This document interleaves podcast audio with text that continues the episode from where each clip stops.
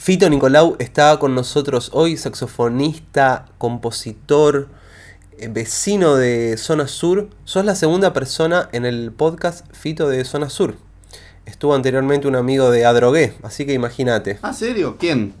¿Quién estuvo? Eh, se llama Marcos Nicolás, es un... No, es músico, canta también, pero es más que nada... Es actor, escritor. Ajá. Muy interesante lo que hace. ¿Cómo andas. Fito? Bien, bien, todo tranquilo. Eh, acá en, en casa, como todes, eh, tomando un matecito y muy contento de, de hablar con vos, que, que si bien estamos hablando en un podcast, eh, podríamos tranquilamente estar haciendo esta llamada eh, y hablar de la vida, como siempre. Tranquilamente, esa es un poco la idea. Vos, Fito, venís de estar viajando por todos lados porque estuviste trabajando en un crucero y ahora te encontrás en tu casa. Sí. ¿Qué tal esa diferencia? Y fue todo un día para otro, eh, así, o sea, me estaba yendo también a otro crucero y una hora antes me avisaron y me dicen, mirá que te vas a ir a tu casa, eh, y yo no entendía nada, eh, así que estoy viviendo un poco la vida de lo que se vive en un crucero, la estamos viviendo de todos, eh, de estar encerrados, eh, de no tener la libertad de, de salir, medio de toque de queda la noche, ni nada, solamente a buscar, ya por ejemplo ir a comprar al supermercado es como, es un poco de aire, ¿no? Y eso es casi como estar en un crucero, porque necesitas salir un poquito aunque sea. Pero bueno, lo estamos viviendo todos ahora. Seguimos encerrados. Claro, porque el crucero, por un lado, viajás un montón y te estás moviendo. Por otro lado, estás en un lugar fijo, pero a la vez vos estabas tocando mucho. ¿Cómo es un día normal en el último crucero que estabas? ¿Cuántos shows haces? ¿A qué hora más o menos te despertás? ¿Cómo es eso? Y mirá, o sea, hacíamos... eh, son distintos, distintos tipos de show. eh, si, es, si es el musical, que es- se suelen tocar musicales de Broadway y todo eso, son dos por día, eh, de 40 minutos, de 50 minutos. Y si no, hacíamos un, capaz que Big Band, eh, también un set o dos sets de dos horas. eh, así que es más o menos eso. Y levantarse, bueno, depende. Depende. No, no, no. A veces. Hay días que soy muy estructurado y ordenado y hay otros días que no. Así que me, di- me estoy dando esa libertad últimamente. ¿Y cómo fue hacer dos shows por día em, de quizás eh, repertorios que no eran los que más tenías claro? Porque me parece que si bien vos sos muy amplio tocando, hab- habías tocado antes en, en comedias, en, en todo ese plan, o fue algo nuevo? No, todo fue. Sí, a ver, toqué, pero acá eh, hay, hay shows que. Bueno, distintos tipos de shows. eh, estuve tocando. El, musical que más estuve tocando es eh, Hairspray, eh, últimamente, que, que es un. directamente dura una hora 40. eh, que en la mitad del show directamente soy como un actor, tengo que estar adentro formar parte del escenario por cinco minutos, tocar, bailar. eh, interesante, algo distinto. Y a mí me gusta eso, esas aperturas, cosas que se... eh, seguir creciendo y conociendo, ¿no? Y tratar de adaptarse como camaleón a lo que hay que hacer. Me parece que eso está, está buenísimo. Y bueno, eh, me, encanta, me encanta hacer nuevos desafíos.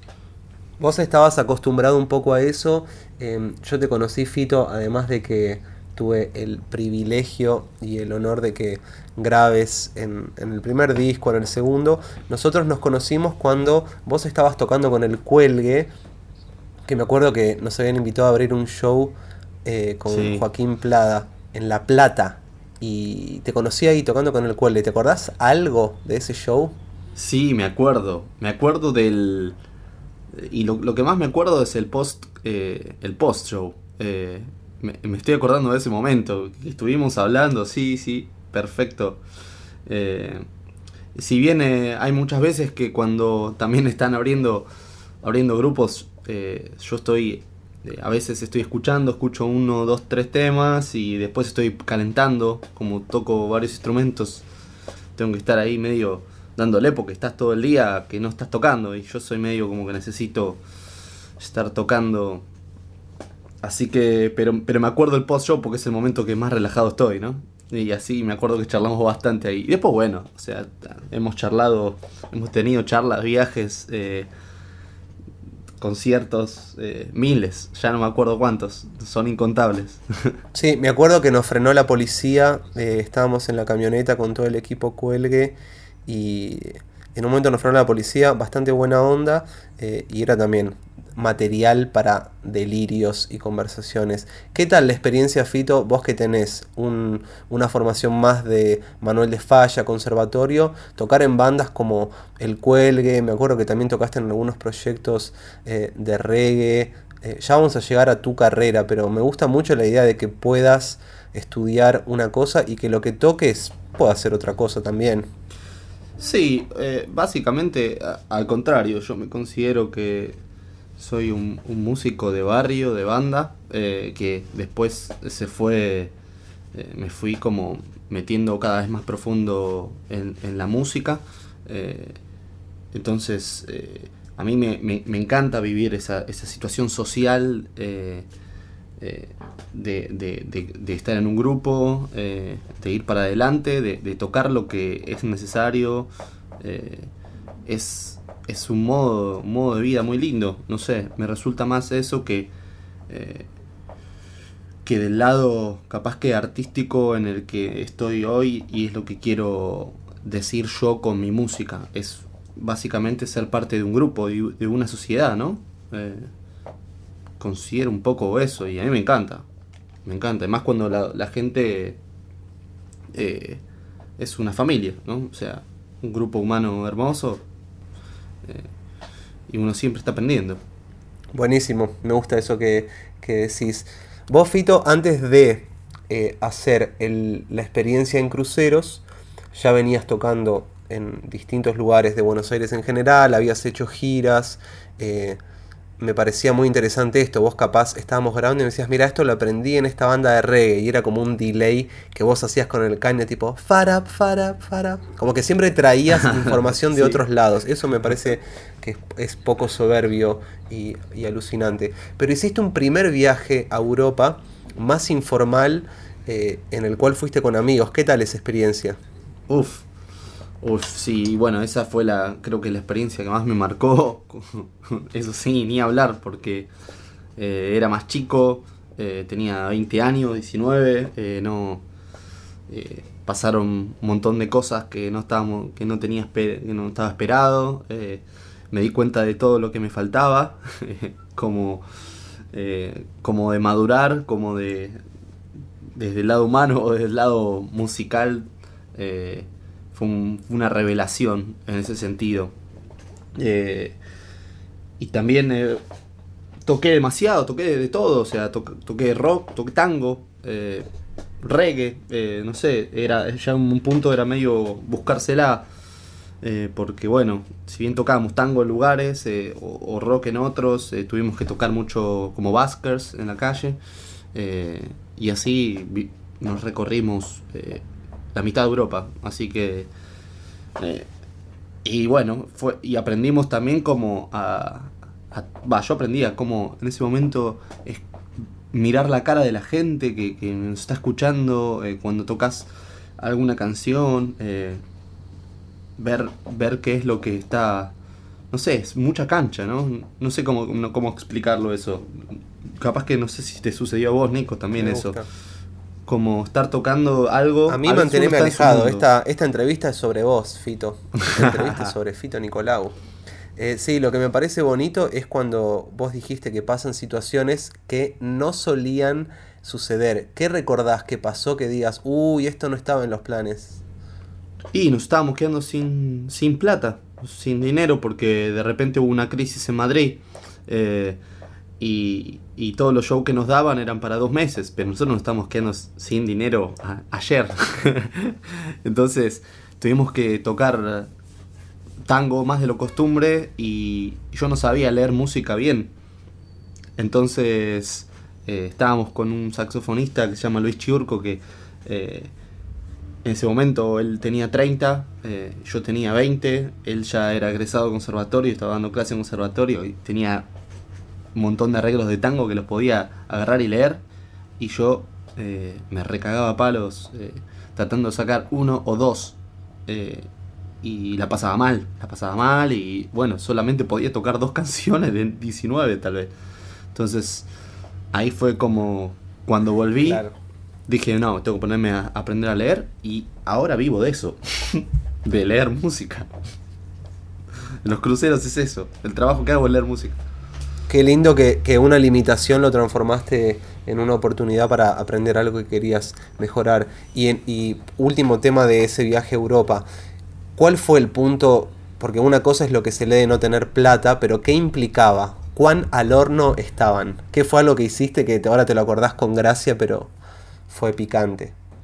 Y tuve que, tuve que trabajar, eh, tuve que salir a, a, a laburar para mantener a los pibes, porque yo era el único, éramos dos que éramos ciudadanos españoles y me, me acuerdo que me metí en conseguir, el único laburo que conseguí en ese momento era, tenía que hacer que en la calle vos apadrines a un chico de África. Era, era muy, muy raro. ¡Wow! Entonces cuando tuve una semana haciendo eso y, y entre todo eso estaba pensando, digo, ¿esto será bien? ¿Esto estará bien? ¿Esto irá directamente para esto? Y tenía tantas dudas. Eh, y en un momento dije, no, yo vine para, para tocar, yo no vine para esto. Y bueno, me acuerdo que me dieron un cheque de 50 euros por trabajar una semana, que no era nada. Y con eso me compré un, un cartel y le puse ¿Qué sería la vida sin música? Y me puse a tocar en el subte. Le regalé un chocolatito a una, a una chica que estaba ahí, eh, que era la que manejaba más o menos los, los subtes, y se copó, me dejó tocar una hora. Así que, y ahí me fue bien, y ahí empezamos por lo menos a, agarrar algo de guita. Ahí empezamos, vimos otra cara, que, que se podía hacer eso. Pero bueno, tuve que hacer eso, tuve que meterme a intentar que aparezca su chico de África. Wow, entonces hablamos del viaje de Europa y que vos ya sabías que cuando volvías decías listo, vuelo y sé cuáles son mis puntos débiles a laburar. Después de eso, ¿cuánto pasó hasta que desarrolles eh, un lenguaje que a vos te interese como para decir, ahora voy a componer? Y fueron... No, y, en general después de eso medio como que me, me quise... Tuve un año rebuscándomela en Buenos Aires y después dije, no, yo quiero... O dos años fueron, fueron dos años y después dije, me, voy a dedicar a esto. Y para dedicarme a esto necesito hacer mi mejor versión y estudiar lo más que pueda. Y, y bueno, ahí empecé a, a investigar un poco de todo también. eh, en el 2014 fue más que nada cuando empecé a, a componer, 2015, más serio. Ahí. ¿Y qué era? ¿Por unas ganas de explorar otras cosas que no te estaban llamando y que querías tocar? ¿Porque estabas escuchando algo distinto? ¿Cómo llega la, la composición? Y básicamente me acuerdo muy bien que fue, yo fui a estudiar a, a Estados Unidos un mes y tomé una clase con David Beanie, que es un musicazo que tiene- y súper compositor, que tiene no sé cuántos temas que son uno más lindo que el otro. Y yo le pregunté, y cuando tomó una clase, él me dijo, mira, vos podés ir a todas las jams que vos quieras o aprenderte todos los temas eh, estándar de lo que sea, pero vos, la misión en... en- fíjate cuál es la- tu misión en el mundo, o sea, eh, tenés que hacer música, tenés que dejar algo en este mundo, tenés que hacer música tuya. Y ahí me fue una, una piña en la jeta, que al otro mes ya me puse a- a- a estudiar eso, y después ya me puse a estudiar con un profesor que se llama Osvaldo Suárez, que es un gigante de arreglos y armonía, que me fue ayudando con lo que iba haciendo, y bueno, y... Pero eso, ese fue ese momento, básicamente. Wow, justo estuve escuchando a David Vini, lo recomendamos. B larga I N N E Y, ¿estoy bien? Sí, exacto.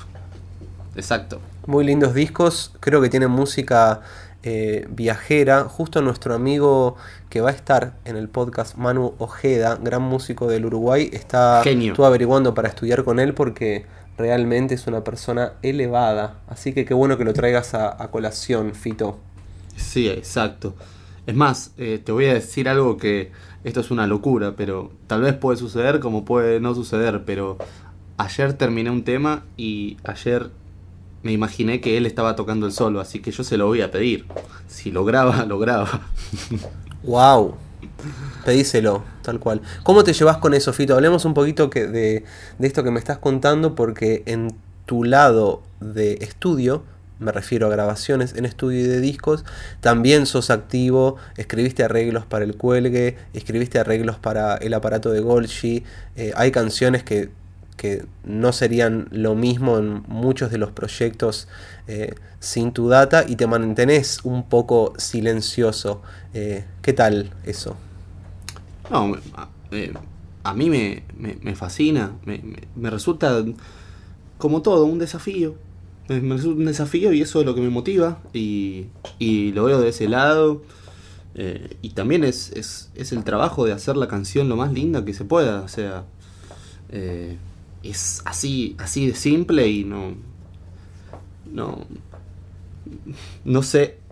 No, no sé si. No tiene nada que ver. Eh, creo que el, el, ego está bastante afuera de todo eso. O sea, es hacer lo, lo, que hago siempre, lo que trato de hacer siempre, hacer una canción lo más linda posible, así que...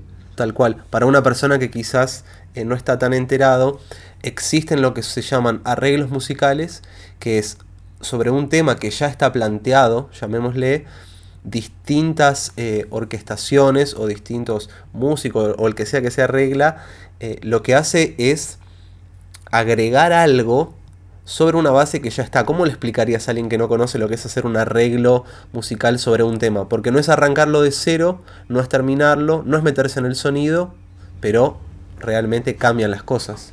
Y es un edificio, es levantar un edificio, una canción. Entonces, eh, el compositor va a hacer los cimientos, va a hacer todo el primer piso para que todo se mantenga firme. Y, después es bueno, es ver... Eh, cuántos pisos vas a levantar en el edificio, eh, qué tamaño lo querés. Eh, me resulta que va por ahí y también tenés que hablar con el, el arquitecto a ver qué es lo que quiere, porque es el, la persona que tiene la idea en la cabeza de eso.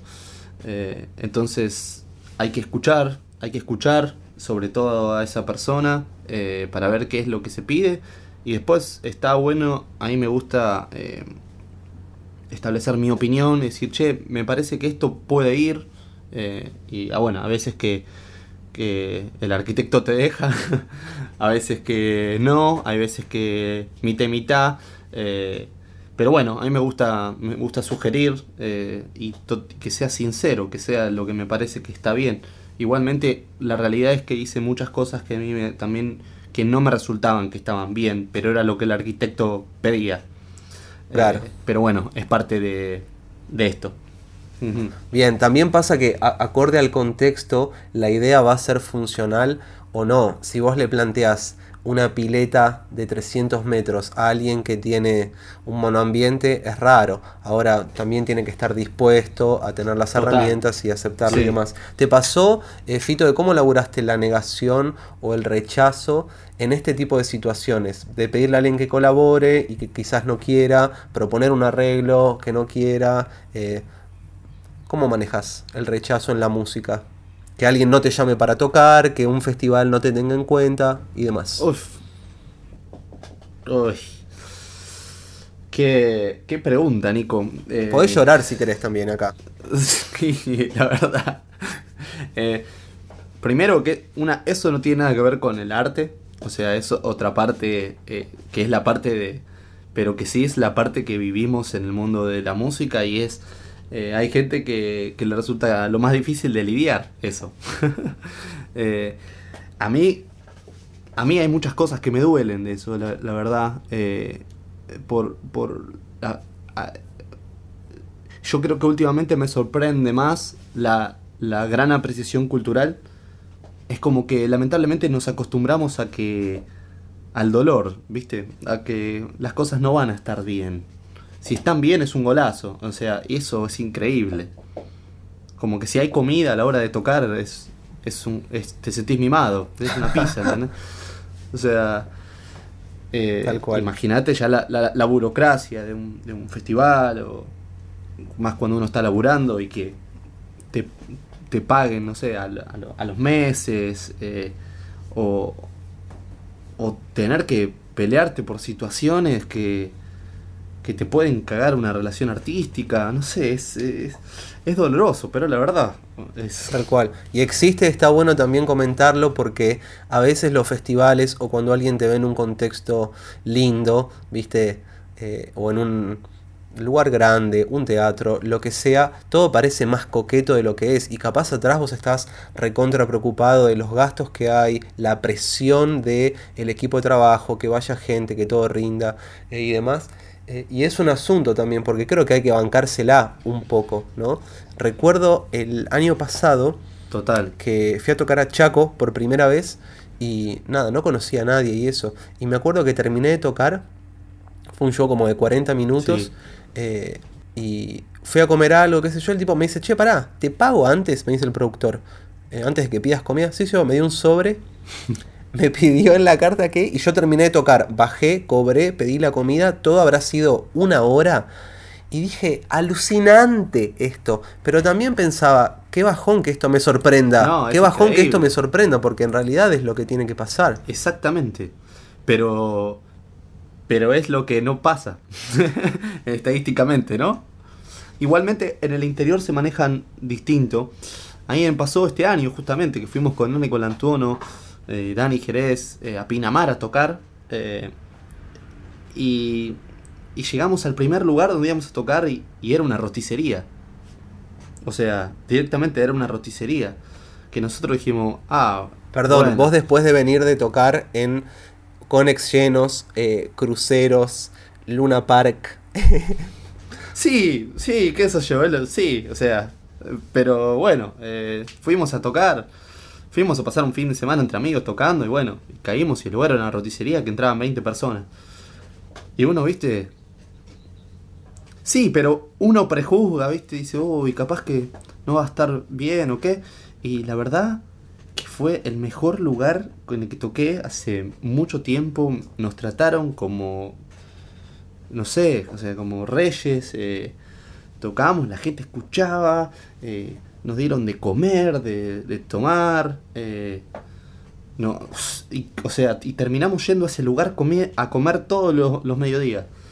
A comer, a hablar, y así, y volvimos a ir dos veces más a ese lugar, dos giras más. Porque, bueno, pero nos, o sea, te- no es tan difícil. Nosotros no, solo necesitamos un poquito de amor. Sí, sí. No estamos pidiendo tanto. Somos re También austeros. sucede, sucede que en el. A mí me pasa seguido en Uruguay que también noto que, obviamente, como estás en otro país o en otras ciudades o lo que sea, tenés que tocar en lugares más chicos, no te conoce nadie, bla, bla, bla. Y a veces esos shows, eh, aunque haya, como vos dijiste, 20 personas, están súper atentas y no conocen tu material y llegás al lugar y no hablas con nadie y terminás de tocar y podés hablar con gente de 60 años, de 30, de 20. Eso es alucinante, que, que, que se acerquen por la música, digamos, ¿no? Sí, y se me viene indefectiblemente eh, a la vez que tocamos juntos en Brujas, en el lugar de Brujas, en Maldonado, que fue en el Uy, 2015. contalo, por favor, por ahí. cuéntelo. No, ese, eso fue. Primero esa gira fue increíble y le agradezco también a Manu, a Manu Ojeda, que lo queremos muchísimo, que nos a- albergó en la casa, pero Gracias, esa- Manu. y nos consiguió, bueno, nos, nos ayudó con esta, Familia estos Ojeda. lugares. Increíble. Y y yo me acuerdo de, lo de la, la anécdota de Eric, de que estábamos tocando y de repente había un, un gringo que nos dice, ¿Puedo, ¿puedo tocar con ustedes? Toco la trompeta. Eh, sí, dale. El chabón le gustó. Y de repente se subió a tocar un tema y empezamos a tocar un poco cada uno, así, hacer unos trades. Y, y se armó un- una cosa increíble. Después, bueno, nos enteramos que el tipo había tocado con Erwin and Fire, no sé, era un animal. Y la gente toda bailando. Ahí yo no lo puedo, o sea, me acuerdo de ese momento. Y después de un momento así, nada, la noche es, es una- impresionante porque ahí miles de amigos hicimos, no sé. No, no me quería que dormir más, o sea. Hermoso, sí, se recopó la gente ahí. Saludos, saludos a la gente cercana de, de Uruguay, Maldonado, hermosa, hermosa camada de músicos talentosos y gente buena. A mí lo que me sorprendió, me acuerdo de ese show, que Manu, nuestro amigo, es muy respetuoso con la gente que invita y si quiere invitar a un músico te avisa, che, capaz que llegue tal persona. Y me acuerdo que me lo presenta, no sé si vos estabas en el baño o qué, y me dice, che, Eric va a tocar con nosotros. Y yo es como, uh, bueno, ok. Es raro, Claro. porque él no me expone a las, a las personas en situaciones así, ¿viste? Digo, bueno, listo, dale, pero esto cinco minutos antes de tocar. Y claro, cuando veo que están tocando, en un momento me doy vuelta, estabas vos pelando todo. O sea, se estaba prendiendo fuego el lugar. Y, y claro, el tipo era un peso pesado que... Encima me acuerdo que nos hizo unos comentarios re lindos como, che, lo que ustedes hacen es muy de Minneapolis. Me decía ¿qué, qué significa? Pe- que es pero fue re- antes de tocar eso, antes de que él toque. Ahí va. Eso fue antes de que él toque. Que nos hizo los comentarios. O sea, hicimos dos tandas. Y esa en la mitad nos habló el tipo, sabía, como que se sabía de música. Encima hablaba en español, ¿te acordás? Es verdad, habla bien Eric, sí. Qué loco. Y bueno, se subió a tocar y quedó nada. Vos, Fito, después de ese año en- empezaste como un proceso intenso de grabación en disco, eh, sumaste una banda para ir por primera vez en estudio a tu material eh, y abordarlo en grupo, tu material. ¿Qué tal ese proceso? Si querés contarme de la banda, del estudio, cómo fue preparar toda esa data. Me acuerdo que quería grabar el disco y, básicamente la manera de grabarlo es poner una fecha eh, y, y grabarlo. Es decir, poner una fecha en un estudio fue bueno, listo, tengo dos meses para cerrar temas y tocar y grabar y así fue. Me puse a cerrar un montón de temas que tenía. Le dije a mis amigos, eh, a Er Nicol Antuono, a Fer Moreno, eh, Campos eh, y Lucas Yonemoto, que estábamos tocando. Y bueno, fuimos tocando en vivo esos temas hasta que se fueron forjando. Fue grabando los shows y, grabamos. eh, y bueno, y quedó para quedó para, para la historia. O sea, para mí fue terminar de grabar mi primer disco con todos mis temas. Eh, fue una locura, fue un, un sueño. Pero bueno, eh, Qué loco lo que dijiste del- de ponerte un tiempo, porque a veces comparto eso, que la fecha de entrega, o como le llaman el deadline, a veces delimita un proyecto. Si yo te digo, Fito, tenés tiempo indefinido para hacer tu disco, probablemente no solo tardes más en hacerlo, sino que el material va a cambiar, ¿no? sí, total, total. Pero las canciones, si no las cerrás, no se cierran. No se cierran nunca. Porque después eh, vas teniendo otras visiones de ese tema. Capaz que hay cosas que no te, no te gustan. eh, cosas que aprendiste, que escuchaste. Decís, no, en realidad tiene que ir por ahí. Y si no las cerrás, no se cierran. Entonces fue como, bueno, pará, vamos a cerrarla. eh, y, y bueno, es, es, es otra cosa que laburar tan tranquilo, ¿viste? Porque uno labura tranquilo y capaz que no, no, no le mete tanta energía. No sé. No sé cómo, cómo decirlo. A mí me funcionó de esa manera. Sí, convengamos que la comodidad no es la mejor de las cualidades para estar componiendo y grabando, más que nada.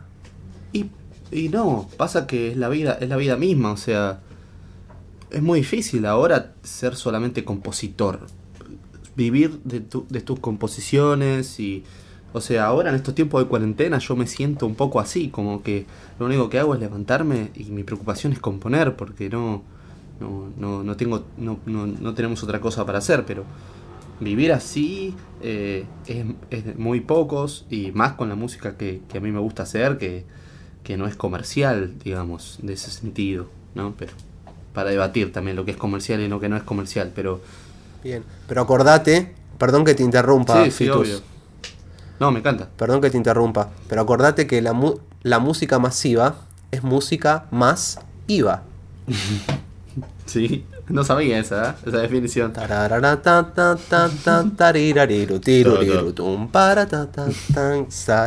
Ay, me regalaste una frasecita. Hermoso.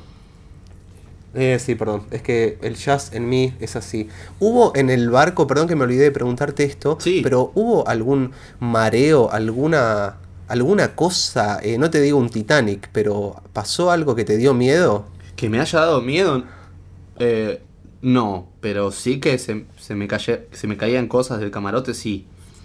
Sí, que se movía grosso. Más que nada el Pacífico, el Océano Pacífico es, es pesado.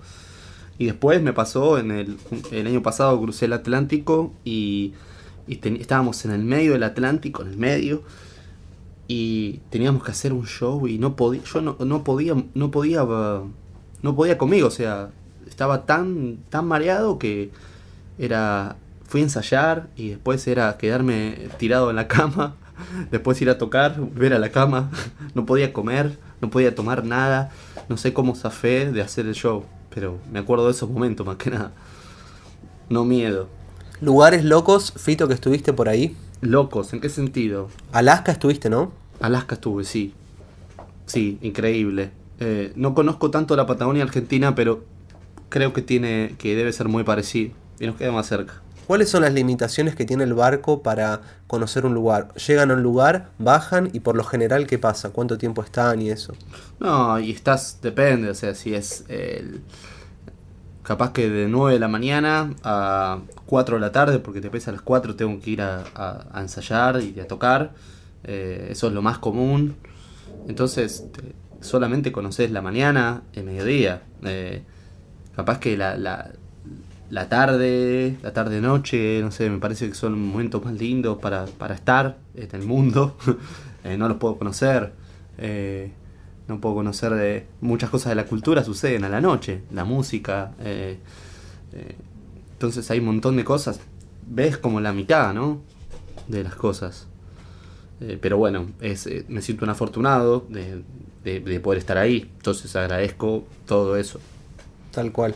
Sí, a- además, eh, por más que entiendo que, que vos digas que te tenés que volver, son siete horas que tenés para conocer un montón de ciudades durante distintos días. eh, es un lindo tiempo también. Total. Sí, sí, no, eso seguro. Eh, y- pero puedo conocer, sí, voy a museos, eh, trato de ver lo icónico de cada lugar. Llegás a hacer eso, nada más. Bien. ¿Qué no se puede hacer en un crucero, Fito? Que te rajan al toque, prohibido. Fumar cannabis, imposible.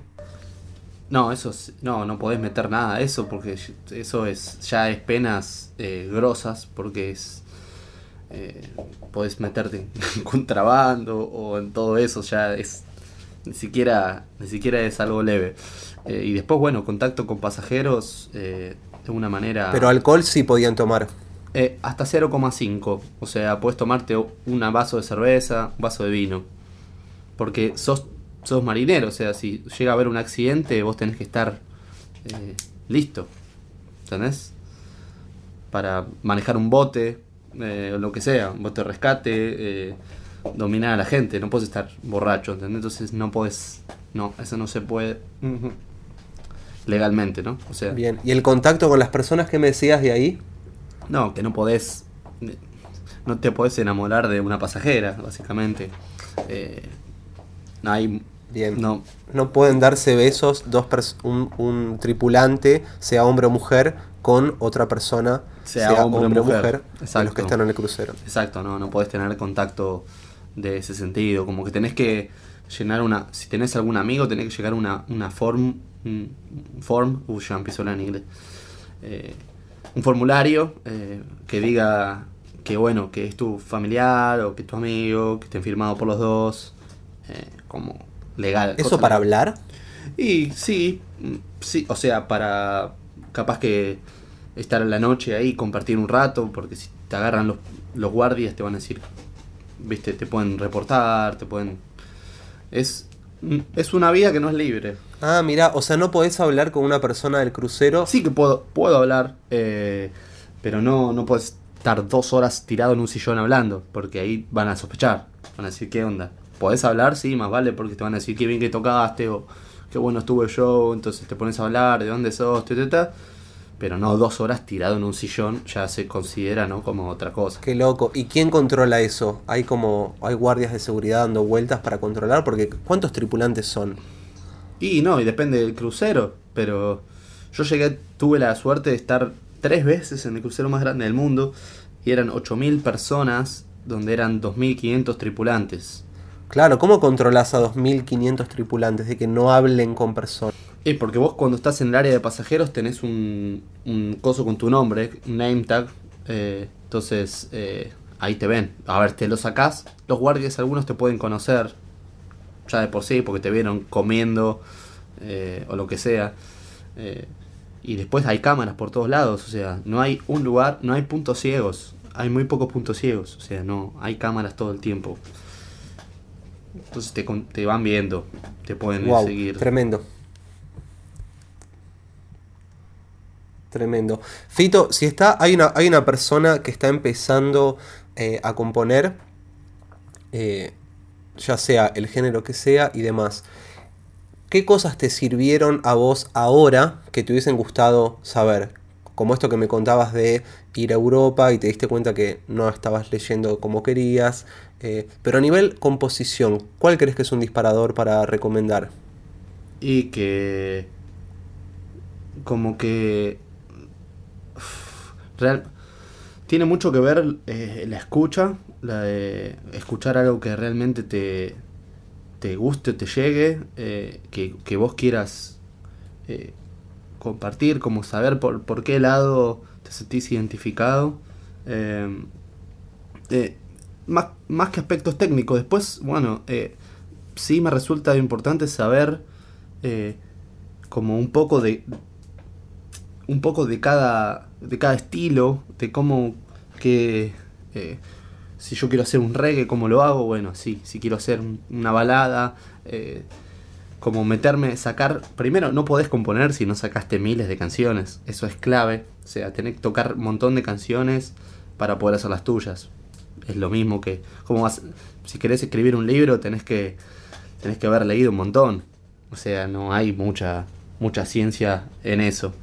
Y ahí sí poder decidir. Marcos, el invitado que estaba en zona sur, dijo lo mismo que vos. Quizás hay algo en zona sur eh, que tiene esa data, que tenés que leer libros para escribir.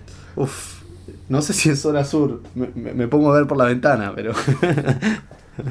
no sé. Quizás te están investigando, pero también hay eso, porque está, digamos, la parte de escribir, como vos decías, componer y demás, pero es cierto que por lo general eh, a uno le gusta componer la música que escucha. Es- Por lo sí, general, no Una siempre. vez un, un profesor en el Colo Redondo dijo: eh, Si vos te gusta mucho algo, no lo escuches. algo algo incre- increíble, pero él lo, lo entendí por donde quiso ir. Como que si no te vas a parecer mucho a eso, ¿entendés? Como que si te gusta, te gusta tanto que te vas a parecer, te vas a pegar. Sí, digamos que las, las influencias está bueno que sean múltiples y variadas. Estuve escuchando unas datas que después te iba a pasar Fito del, del Sí. desierto de Sahara, más que nada, y toda una corriente ahí súper interesante. Y claro, son cosas que yo no hago porque se meten mucho en eh, todas las escalas más arabescas, más armónica menor, todas esas cosas. Pero están alucinantes. Entonces digo, bueno, quiero tomar de, de cosas que no hay. Pero por otro lado, yo creo que hay tanto para estudiar que decir, bueno, estudia lo que te gusta, porque también, para arrancar por lo menos, porque hay tanto que ya meterte a estudiar lo que no te gusta en los comienzos te puede desmotivar un poco. No, es tiene que haber un poco de todo. Eh, hay momentos, es como la vida, ¿no? Hay momentos que para llegar a lo más lindo tenés que haber sufrido un poquito. Como eh, saber, saber, eh, te, tenés que sentarte, aunque no te guste, tenés que sentarte, aunque sea, o sea, yo por ejemplo soy muy malo tocando el piano. Entonces, en este tiempo de más de cuarentena me estuve forzando a pasar media hora estudiando el piano por día. ¿Entendés? Y había cosas que decía, oh, esto no me, me está doliendo, ¿entendés? No, ¿Cómo me cuesta? Y bueno, me- me- y la verdad que con el tiempo le encontré sus frutos y ahora me siento más cómodo. Pero bueno, tuve que pasar ese momento. Fue un poco de fuerza. Lo mismo que me pasó tocar el clarinete. Clarinete estaba medio obligado en el crucero, entonces aprendí un mes antes de audicionar y, pude. Y después fue aprendiendo, pero no lo estudio, la verdad. No, no me gusta, no es un instrumento que me gusta. Ojalá me guste. Pero bueno, eh, a veces de vez en cuando me pongo a estudiar música clásica con el clarinete. eh, aunque me. No sé, aunque prefiera tocar el saxo 10.000 veces. eh, pero bueno, tiene que haber una partecita que, que bueno, es de, de crecimiento en ese sentido. No sé si me puedo explicar bien. Bien dicho, bien dicho. Además, eh, sucede que justamente en eso que uno estudia, que no es lo que suele escuchar o suele tocar, aprendes ciertas eh, herramientas, yates, eh, cambios, lo que sea, que, que está bueno, que uno no lo solía hacer.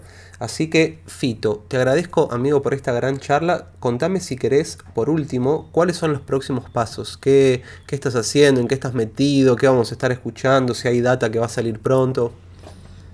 Eh, estoy, componiendo mucho ahora, eh, que la verdad es que no componía hace dos años, después de sacar lo último, eh, porque también me pasó eso, de, estar presionado. después del primer disco que saqué, el prólogo, me gané un subsidio del INAMU para grabar otro, entonces tuve que grabarlo con, me dieron tres meses para grabar y no tenía ni un tema, entonces me forcé tanto que me quemé un poco y después me dije no, no tengo más ganas de componer por un tiempo. Y ahora, eh, últimamente me siento bastante cómodo con eso, eh, bien claro para dónde quiero ir. También muchas veces me pasó decir, uh, ¿por qué siempre hago los temas iguales? Siempre hago todos los mismos temas. Y después me puse a pensar y digo, bueno, pero también es, tal vez puede ser como mi estilo que es así, como una marca, ¿entendés? Como que si querés escuchar esos temas, escuchadme a mí. Sí, no hay que transformar una cualidad en un defecto. Exacto es, son distintas visiones. Así que medio como que también al aceptarme eh, la estoy pasando mejor y, me siento muy cómodo. Estoy, estoy sacando, tengo varios temas nuevos y quiero hacer algo que fusione un poco el jazz, eh, la improvisación, pero con, con, algo que siempre te haga bailar, moverte, que algo te haga grubear constantemente. Eh, eso es el proyecto que básicamente estoy intentando hacer ahora, como que todo lo que haga me tenga que hacer moverme. Eh, así que estoy en eso, estoy en esa búsqueda. Y después no sé de qué me va a deparar el año porque los cruceros se cayeron. Y no tengo ganas de, volver por ahora. y bueno, la verdad que como todos no sabemos qué va a suceder. Pero bueno, vamos para adelante con lo que podamos mientras. ¿No? Aguante, Fito. Te mando un gran abrazo, amigo. Te admiro. Ojalá sigas haciendo música. y yo a vos, hermano. Gracias.